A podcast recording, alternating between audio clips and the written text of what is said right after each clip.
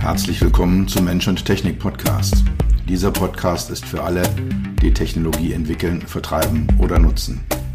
Für alle, die immer mal wieder das Gefühl haben, dass Technologie sie überrumpelt oder beherrscht. Für alle, die verstehen wollen, was Technologie mit uns macht und wie wir unser Leben zurückbekommen. Dieser Podcast ist für die, die Technologie sexy machen wollen. All die Produktentwickler, Designer, UX-UI-Profis, Produktmanager, CTOs, CEOs und für dich. Mein Name ist Dr. Peter Röska, von meinen Freunden auch Dr. Peter. Ich bin dein Gastgeber und freue mich, dass du dabei bist.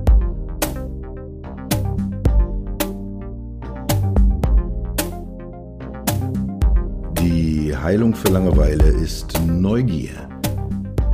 Das war eine der bemerkenswertesten Aussagen auf der Bosch Connected World 2022. Einem von, wie der Name schon sagt, Bosch, der Firma Bosch, äh, organisierten und auch sehr stark gesteuerten Event, das vor gut zwei Wochen, Anfang November, in Berlin stattgefunden hat. Das erste Mal nach zwei Jahren Pandemiepause wieder live die beiden Jahre davor waren Online-Events. Und dieses Mal hat man das äh, ja, Best of Both Worlds gemacht. Es war eine Hybridveranstaltung mit äh, Leuten vor Ort in Berlin und Menschen, die sich über das Internet einwählen konnten und online dabei waren. Die Berliner Location war die Station Berlin, eine Location, die ich bis dato nicht kannte ein ehemaliger Postbahnhof am Gleisdreieck in Berlin von 1913 bis 1997 benutzt worden als Postbahnhof. Und ist so eine typische Berliner Industrie-Ziegelarchitektur. Und ich mag das ja, ich mag diese Ziegeloberflächen, Ziegelwände. Und äh, ja, ich fand es sehr, sehr stimmungsvoll dort. Bin angereist mit der Erwartung, das ist so eine Konferenz mit ja, 200 Teilnehmern, vielleicht ein paar Stände an Ausstellern und bisschen Networking Opportunities und äh, ja, das, das waren meine Erwartungen. Vor Ort bin ich eines ganz anderen belehrt worden. Es waren dort in der Station Berlin rund 1500 Teilnehmer. Dazu nochmal 10.000 online im Internet. Also schon mal eine Ganz andere Größenordnung, als ich es erwartet hatte.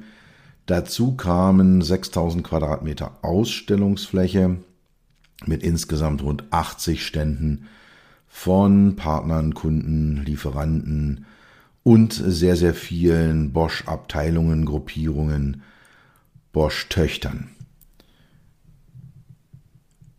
Zu den Ausstellern ganz kurz. Für mich der spannendste war die Firma City Transformer aus Tel Aviv, die ein Fahrzeug, ein zweisitziges Elektro-Stadtfahrzeug baut. Die Sitze sind hintereinander angeordnet und äh, der kann seine, seine Spurweite verstellen, dieses Fahrzeug. Also sehr eng, da war die äh, Entwicklungsvorgabe ein Meter, maximal ein Meter Breite. Und wenn er die Räder einzieht, dann hat er diese ein Meter Breite und fährt bis zu 45 Kilometern pro Stunde. Also in Großstädten, in Innenstädten mit Sicherheit eine sehr, sehr angemessene Grenze, die sie da gesetzt haben. Wenn ich schneller fahren möchte, bis maximal 90 Kilometer pro Stunde, dann fährt der seine Räder nach rechts und links raus während der Fahrt. Und ich kann halt eben, ja, einen breiteren Radstand. Das äh, Fahrzeug steht dann also stabiler, ist in Kurven deutlich stabiler, hat ein ganz anderes Fahrwerk und da kann man dann entsprechend äh, höhere Geschwindigkeiten mitfahren. Es war weiterhin Qt anwesend, der Toolhersteller. Amazon äh, war anwesend mit AWS. Siemens äh, hat sich vor Ort präsentiert. Äh, AWS und Siemens hatten so Themen wie Digital Twin, Cloud Services und ähnliches mit dabei im Gepäck.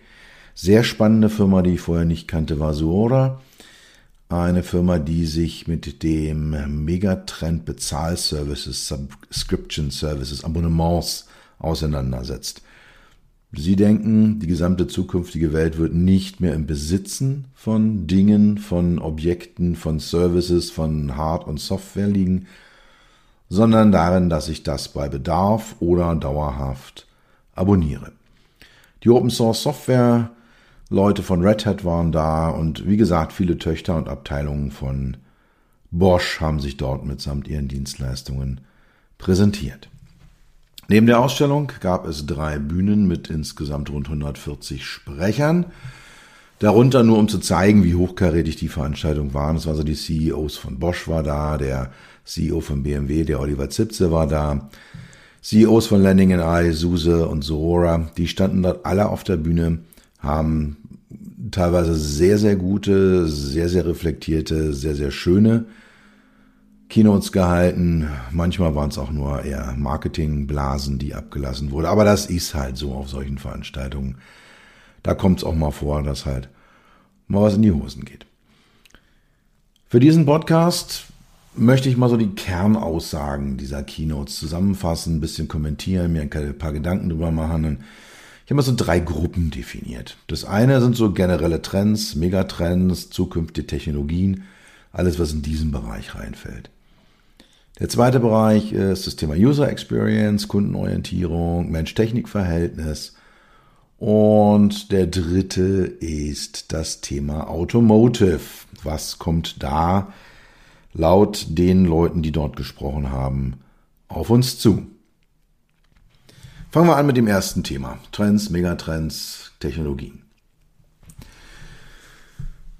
Digital Business, Connectivity, Automotive, das waren so die Themen. Das sind auch die Kern-Business-Themen gewesen, die diskutiert worden sind. Und es ging schon, und jetzt habe ich alle drei Themen, die ich gerade erwähnt habe, schon mal in einem Satz zusammengefasst. Kern war die Nutzerorientierung der Lösung. Das hat mich so ein bisschen überrascht, dass äh, das so stark im Mittelpunkt steht. Es wird in Zukunft sich rausstellen müssen, waren das jetzt Lippenbekenntnisse? Oder geht es bei Bosch wirklich darum, den Menschen in den Fokus der Technologieentwicklung zu stellen? Wir als Menschen definieren uns neu. Wir kommen aus einer physischen Welt, aus einer analogen Welt, die Welt, in die wir reingeboren sind und werden jetzt in einer digitalen Kultur agieren. Wir fangen an damit, es war aber auch allgemein Konsens, dass wir am Anfang dieser Entwicklung stehen. Also wir sind am Beginn eines sogenannten Hockeysticks, am Beginn einer exponentiellen Entwicklung, die die Digitalisierung unserer Gesellschaft, unserer Umwelt und auch unserer selbst erheblich voranbringen wird. Und dieses digitale Erlebnis, was sich daraus ergibt, transferieren wir in die analoge Welt. Das heißt also, die Verschmelzung von analoger Welt und digitaler Welt wird stattfinden und nicht nur dadurch, dass die digitale Welt in die analoge hineinwächst, sondern auch umgekehrt, dadurch, dass wir eben das digitale Erlebnis, das, was wir dort erfahren haben, auch in die analoge Welt hineintransferieren. Als Hauptmegatrends sind genannt worden dort Circular Economy, scheint mir ein sehr beliebtes Thema im Moment zu sein. Ich vermute da immer eher so ein bisschen Buzzwording hinter, aber ja, mit Sicherheit äh, unsere Ressourcen, unser Planet stöhnt und ächzt unter uns.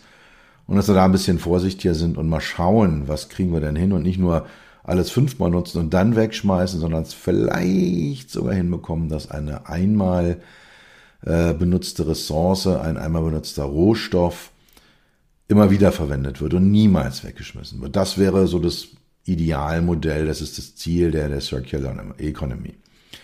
Digitalisierung ist fast schon profan als Megatrend. Spannend ist immer noch zu sehen, wie unterschiedlich das Thema Digitalisierung von den einzelnen Referenten und auch von einzelnen Menschen und von, von Kunden, von Klienten von mir interpretiert wird. Es geht also wirklich damit los, äh, dass ich sage, ich scanne jetzt meine Dokumente ein und, und lege sie auf einen Cloud-Server, bis eben hin wirklich zu die Visionen, die eine komplette Verschmelzung des Menschen und unserer Umgebung mit digitaler Technologie vorsieht. Und der Megatrend Mobilität, das ist auch einer, über den ich schon oft gesprochen habe, häufig gesprochen habe. Ja, ganz sicher. Wir sind als Menschen in unserer gesamten genetischen Ausstattung auf Mobilität programmiert. Wir haben sie in den Genen, wir haben sie in dem Blut und sie wird auch nicht weggehen. Des Weiteren Abonnents, abonnementsbasierte Geschäftsmodelle. Suora, wie gesagt, steht dafür, ist eine Firma, die sich damit intensiv auseinandersetzt. Ja, ich sehe das. Also ich habe mir seit boah, fünf, sechs, sieben Jahren, seitdem ich einen, einen Streaming-Dienst benutze, wo ich Musik abonniere, habe ich mir keine CD mehr gekauft. Und ich weiß, dass das eigentlich eine Schweinerei ist, wie das abläuft im Moment. Die Künstler gehen leer aus. Sie bekommen über diese Streaming-Dienste praktisch kein Geld werden sie bei einer CD doch noch äh, ihre Tantiemen erhalten. Aber das ist der, der, der Trend, äh, der, der sie ganz klar setzt. Dann automatisiertes autonomes Fahren. Keine Frage. Frage ist halt, in welcher Form kommt es, äh, wann kommt es, wie wird es herangetragen und vor allem auch, wie wird es finanziert. Ich habe neulich gerade mal wieder in der Statistik gelesen, dass die Menschen nicht bereit sind, mehr als 500 bis 1000 Euro, Dollar, Pfund zu bezahlen für, für automatisiertes Fahren. De facto können wir aber eine Größenordnung, ja, 10, also eine Null hinten dranhängen, rund 10.000 Euro brauchen wir für Sensoren, Rechner und so weiter. Äh, es wird Billion werden in Zukunft, aber das sind so die Größenordnungen, wo wir unterwegs sind. Von daher ist die Frage, was kommt da wirklich? Aber dass es irgendwann kommt, ist außer Frage. Data Science ist ein Thema, künstliche Intelligenz ist ein Thema und das Thema Virtualisierung ist einer der Trends, die im Rahmen der Bosch Connected World diskutiert wurden. Und auch wenn es heute anders aussieht, wir sehen ja gerade, wie Tech-Giganten äh, am, am Stolpern sind. Sie entlassen Zehntausende von, von Leuten. Sie ändern ihre Geschäftsmodelle. Sie haben festgestellt, ganz so einfach, wie sie sich das vorgestellt haben, ist es alles nicht. Aber das Thema Metaverse wird kommen. Ich bin mir hier nicht ganz sicher. Ist Metaverse nicht eigentlich ein Markenname von, von Mark Zuckerberg? Vielleicht findet man da auch ein schöneres Wort für als, als Metaverse. Und äh, nicht, dass wir da mit so einem, so einem äh, Tesafilm oder Nivea-Creme-Phänomen am Ende da sitzen. Blockchain, Crypto Assets, auch das sind Sachen, die im Moment unter Druck sind. Das gehört aber zu so sehr jungen Technologien, auch Technologien so unglaublich gehypt worden sind, dazu. Aber sie sind Teil unserer digitalen Zukunft. Digitale Zwillinge, Digital Twins, sind auch Realität. Sie sind eigentlich kein Trend mehr, sie sind Realität.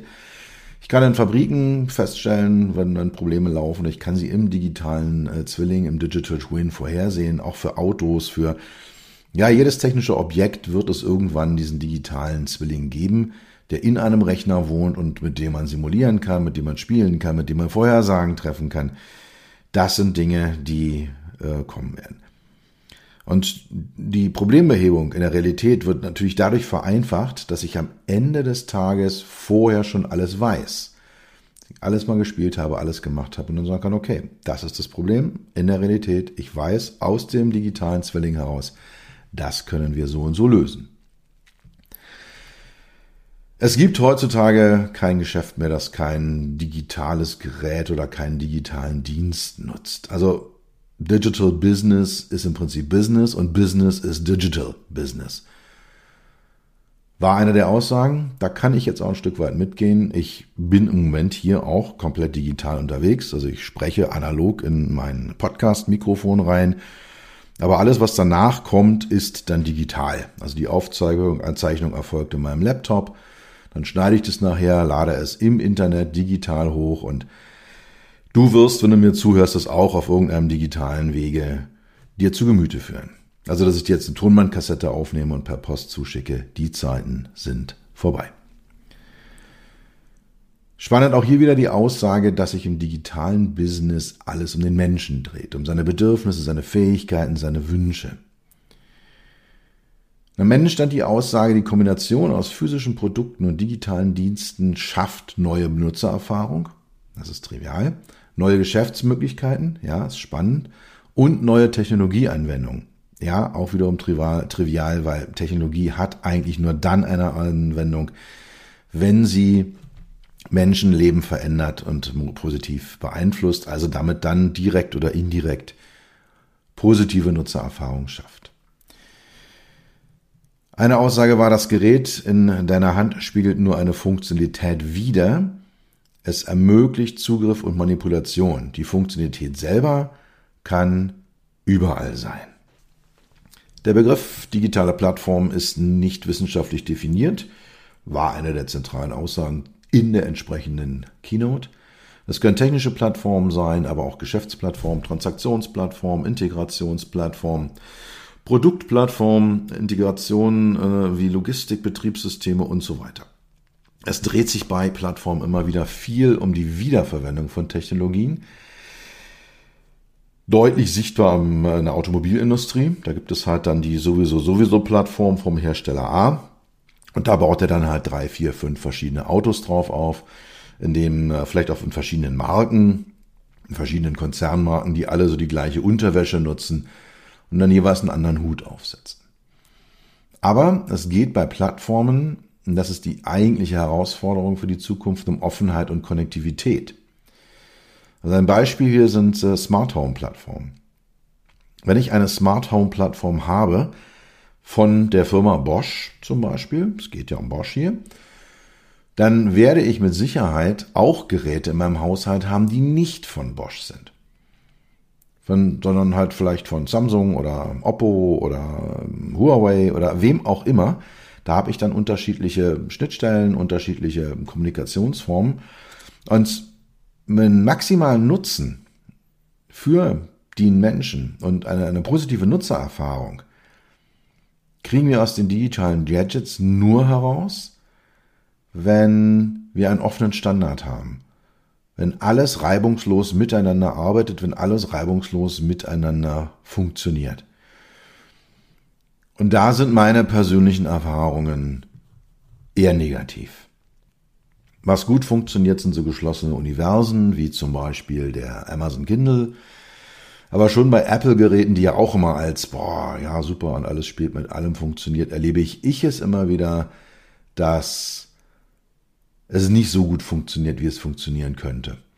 Und mein digitales Ökosystem besteht aus Windows, Android und diversen anderen Systemen, da bin ich sehr oft am Nachjustieren, am Machen, am manuell einstellen, am hat er nicht erkannt. Es geht los mit Bluetooth-Verbindungen im Auto. Meine Audioanlage ist eine, die ich eigentlich mit einer speziellen App über mein Handy mache, die dann im Internet auf meinen Streamingdienst zugreift und dann Musik abspielen soll. Also das Ding stürzt sehr, sehr häufig mal ab und dann sitze ich ohne Musik da. Es lässt sich dann auch nicht wieder revitalisieren. Ich weiß nicht, warum es dann drei Tage später wieder funktioniert. Aber das sind so typische Erfahrungen, die man halt macht, wenn Plattformen eben nicht wirklich offen sind und vor allem es keine, keine offenen Standards gibt, an denen sich alle orientieren. Gut, soweit zum Thema Technologien, Trends, Megatrends. Zweites Thema User Experience, was ja im ersten auch schon mit dabei war bei den Technologien. Ich finde es sehr, sehr spannend, habe ich glaube ich auch schon gesagt dass dieses Thema auf diesem Event so stark im Fokus stand, dass es so weit äh, gediehen ist, die Gedankenwelt, dass man sagt, hey, alle Technologie und alles, was ich habe, nützt nichts, wenn ich nicht irgendeine User Experience habe. Die Aussage, die Benutzererfahrung ist der Kern jeder technologischen Entwicklung, rennt bei mir natürlich offene Türen ein. Da kann ich nicht mehr machen als 100% zustimmen. Inwieweit das wirklich der Realität entspricht, ist jetzt eine andere Geschichte. Aber die Aussage, es geht bei neuen Produkten und, und, Dienstleistungen nicht um die Technologie, sondern darum, Wert für den Menschen zu schaffen. Also Technologie zu einem Werkzeug zu machen, das unser Leben schneller, einfacher, sicherer, lustiger macht. Das ist äh, eine, eine, eine meiner Kernaussagen. Weil ein technisches Gerät oder eine Dienstleistung hat erstmal als solche keinen Wert sondern erst die Veränderung des Lebens von Menschen kreiert einen Wert. Der Anspruch ist dann, dass der Nutzer die Erfahrung machen soll, dass ein Produkt oder eine Dienstleistung perfekt zu ihm passt oder zu ihr. Also, dass es auch ein hervorragendes Preis-Leistungs-Verhältnis bietet und dass es sich um den Nutzer herum entwickelt. Das heißt, dass also Produkte und Dienstleistungen in Zukunft so flexibel sind, dass sich an Nutzer und die Nutzungskontexte flexibel anpassen. Bosch hat dafür den äh, Ausdruck Companion for Life geprägt, also Begleiter für das Leben. Und das ist ihr Ziel, es ist erklärtes Ziel. sich eben an den Nutzer und die entsprechenden Kontexte anzupassen und äh, ja, sich an veränderte Use Cases, an Umgebungen anzupassen. Das wiederum erfordert ständige Konnektivität und ständige Software-Updates. Womit wir dann wieder beim Thema Digitalisierung, Konnektivität und so weiter wären. Also bei dem ersten Block. Und sehr viel ist dann auf dieser Veranstaltung zum Thema Automotive gesagt worden. Und einer der Kernaussagen aus dem Technologiehaus war über viele Jahre, Autos sind Smartphones auf, auf Rädern. Und es gab diverse Podiumsdiskussionen und Präsentationen, in denen deutlich gemacht wurde, das ist nicht der Fall. Also Autos haben einen völlig anderen Anwendungsfall als ein Smartphone. Sie erfordern ganz andere HMI-Lösungen. Also das Autofahren, ich habe da auch mal eine Podcast-Folge drüber gemacht, warum sich denn eigentlich Automotive HMI-Lösungen unterscheiden und unterscheiden müssen von zum Beispiel App-HMIs oder Leitwarten-HMIs oder ja, von, von, von anderen HMIs. Da geht es um das äh, Primary Task und Secondary Task äh, Paradigma. Also ich habe eine Hauptaufgabe und eine Nebenaufgabe. Die Nutzung der HMI im Auto ist eine Nebenaufgabe, weil Fahren ist und bleibt die Hauptaufgabe. Und Autos sind auf einem doch weitaus höheren Maß an Sicherheit, auf einem weitaus höheren Level von Sicherheit unterwegs. ADAS-Systeme, Advanced Driver Assistance Systems, also das, was wir heute so als ja, äh, äh, halbautomatisiertes, teilautomatisiertes Fahren kennen, brauchen eine hohe Zuverlässigkeit und vor allem auch eine möglichst hohe Verfügbarkeit. Wenn also mein Spurhaltesystem nur auf trockener Straße funktioniert, habe ich ein Problem. Das sollte auch bei feuchten Straßen funktionieren. Die Idee, dass es bei geschlossenen Schneedecken funktioniert, ist, glaube ich, etwas mutig gedacht. Aber feuchte Straßen sollten schon funktionieren. Nur ein Beispiel zu nennen, was mit, mit äh, hoher Verfügbarkeit gemeint ist. Sie sollten den Fahrer niemals enttäuschen. Das Vertrauen wird schwer aufgebaut bei äh, ADAS-Systemen, aber sehr schnell wieder zerstört. Auf den Punkt gebracht zur Aussage Autos und Smartphones auf Rädern. Smartphones bewegen Ziffern, Digits, Zahlen, Bits und Bytes. Autos bewegen Menschen und Autos bewegen Leben. Das ist aus meiner Sicht der große Unterschied. Auch hier wieder kam die Idee mit dem Companion for Life durch, also ein softwaredefiniertes Fahrzeug, also wenn ich möglichst viele Funktionen eines Fahrzeugs in Software abbilde und dann über eine Elektronik-Hardware die mechanische Hardware angreife, das ist ein Schritt dahin, das Auto zu einem Companion for Life, einem Begleiter fürs Leben zu machen. Also dann auch wiederum ständige Aktualisierung, um das Auto eben an einzelne Menschen, an einzelne Fahrer und Fahrerinnen an Use Cases, an Bedürfnisse, Wünsche, an veränderte Träume anzupassen. Und heute ist die Mobilität mehr als Horsepower, mehr als Pferdestärken und, und ja, schöne, schöne Farben im Innenraum und, und angenehme Materialien. Es kommt alles dazu, ein Stück weit. Aber es geht insgesamt um die User Experience, um die Nutzererlebnisse. Es geht um digitale Funktionen. Es geht um die Verschmelzung der digitalen Anwendungen mit der analogen Welt.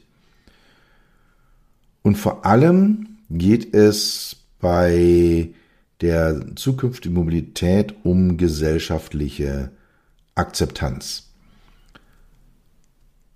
Wir sehen immer mehr, dass Verkehr, also nicht nur die positiven Seiten des Autoverkehrs gesehen werden, sondern die negativen nicht nur gespürt werden, sondern angesprochen, diskutiert, problematisiert werden.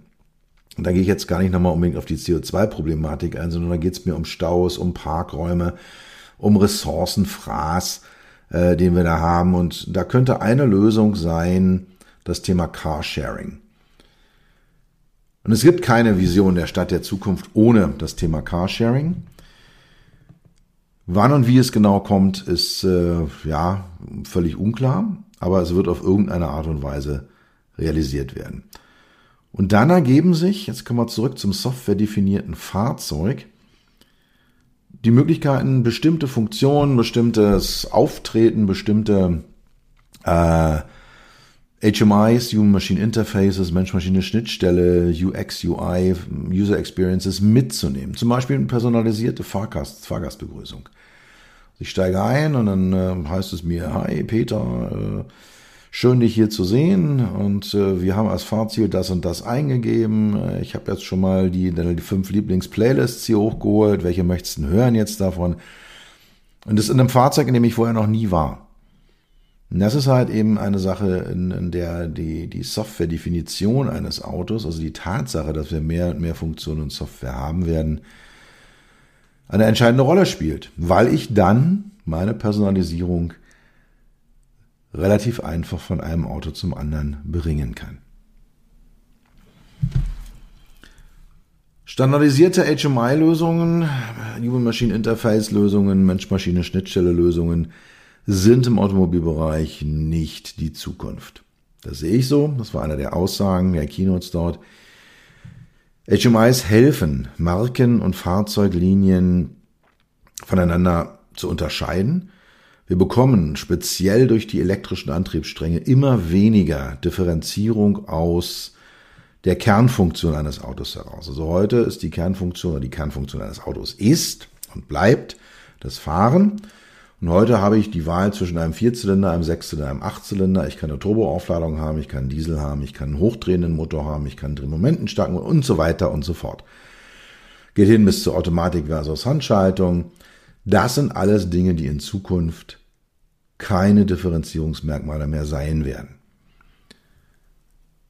sondern es wird die HMI sein. Es wird die User Experience sein. Es wird das Verhältnis zwischen Fahrer und Fahrzeug sein. Wie werden Aufgaben geteilt äh, in, in teilautonomen, äh, teilautomatisierten Situationen? Wer macht hier eigentlich was und wie wird das kommuniziert? Und wie werden anstehende Wechsel kommuniziert? Das sind aus meiner Sicht die zentralen Punkte, wenn es um die Zukunft von Automotive HMIs gibt. Und da wird es dann zwischen Marken Unterschiede geben, die unterschiedliche Erwartungen erfüllen, die unterschiedliche Vorstellungen befriedigen, ja, die einfach den, die Markendifferenzierung erzeugen. Autos werden durch diese neu definierte Interaktion zu einer Art Teammitglied werden. War eine der Aussagen. Ich mag es immer nicht, wenn Technologie auf das gleiche Level wie ein Mensch gehoben wird. Deswegen auch so Themen wie Mensch-Maschine-Kooperation, fände ich sehr, sehr kritisch. Also ich als Mensch, ich bin der Master an dem Ganzen und mit Teammitglied, da kann ich noch einigermaßen mit leben. Das ist halt einer, der macht so eine bestimmte Aufgabe da drin, ist okay. Also gehen wir davon aus, ja, Autos in Zukunft werden Teammitglieder in unserem Umfeld sein. Einen sehr spannenden Gedanken, der auch nochmal zum Abschluss des äh, Themas äh, autonomes, automatisiertes Fahren geht das, äh, der Ausdruck autonomes Fahren, das Denken um die Automatisierung des Fahrens herum betrifft nicht nur den Kernfahrvorgang, sondern die gesamte Beziehung zwischen dem menschlichen Gehirn und dem rollenden Roboter. Zum Beispiel eben die Erkennung, wer steigt denn da eigentlich ein? Was hat der für Bedürfnisse? Im vom Bundeswirtschaftsministerium geförderten Carly-Projekt untersuchen wir auch gerade, wie passen sich denn HMIs, wie passen sich denn auch ja, wie wird dieses Verhältnis äh, Fahrer, teilautomatisiertes Fahrzeug, wie wird, wie wird denn das angepasst über künstliche Intelligenz? Also das sind so Themen, die mit Sicherheit, wenn nicht kurz, dann aber auf jeden Fall mittel- und langfristig das Verhältnis zwischen Fahrer und Fahrzeug und auch die Ausgestattung von HMIs erheblich beeinflussen. Langfristig werden Autos zu sozialen Verbindungsstücken nach innen und nach außen. Das heißt also, ich kommuniziere mit meiner Umwelt, ich kommuniziere mit meiner analogen, mit meiner digitalen Umwelt und ich kommuniziere innerhalb der Fahrzeuge. Sie bringen Menschen weiterhin von einem Ort zum anderen, aber sie bieten auch Konnektivität, sie ermöglichen Kommunikation, Sicherheit und irgendwann auch mal mit Sicherheit einzigartige Benutzererlebnisse. Ja, das äh, soll es mal soweit gewesen sein. Kurz noch ein Schlusswort. Auf so einer Veranstaltung wie der Bosch Connected World habe ich jetzt keine kritische Auseinandersetzung mit der Rolle von Technologie für Mensch, Gesellschaft, die gesamte Menschheit erwartet. Ich war positiv überrascht, dass der Nutzerfokus in sehr vielen Statements, Diskussionen, Keynotes dann doch im Mittelpunkt stand. Und das zeigt, dass selbst in so einem hochtechnisierten Umfeld, wie es die Bosch Connected World darstellt, äh, klar geworden ist, dass dort verstanden wird, dass wir mit all den Investitionen, die wir da in Zeit, in Fokus, in Geld machen, die wir dort tätigen, dass wir davon profitieren müssen. Und am Ende kam eine der Kernaussagen einer Vertreterin von Bosch, eines Vorstandsmitglieds von Bosch. Sie sagte, menschliche Intelligenz macht den Unterschied. Sie bleibt die wertvollste Quelle in einer vollständig digitalisierten Welt. Und das hat mich dann überrascht und ich liebe diese Aussage und werde sie mit Sicherheit immer wieder mal herausholen. Das war's für heute. Ich bedanke mich dafür, dass du Zeit mit mir verbracht hast. Du hast etwas für dich getan, was dir keiner mehr nehmen kann. Für einen weiteren Austausch findest du mich auf LinkedIn und auf meinen Webseiten www.peter-rösker.com Rösker mit OE und SS oder unter www.beyond-hmi.de. Bis zum nächsten Mal. Pass auf dich auf und bleib gesund.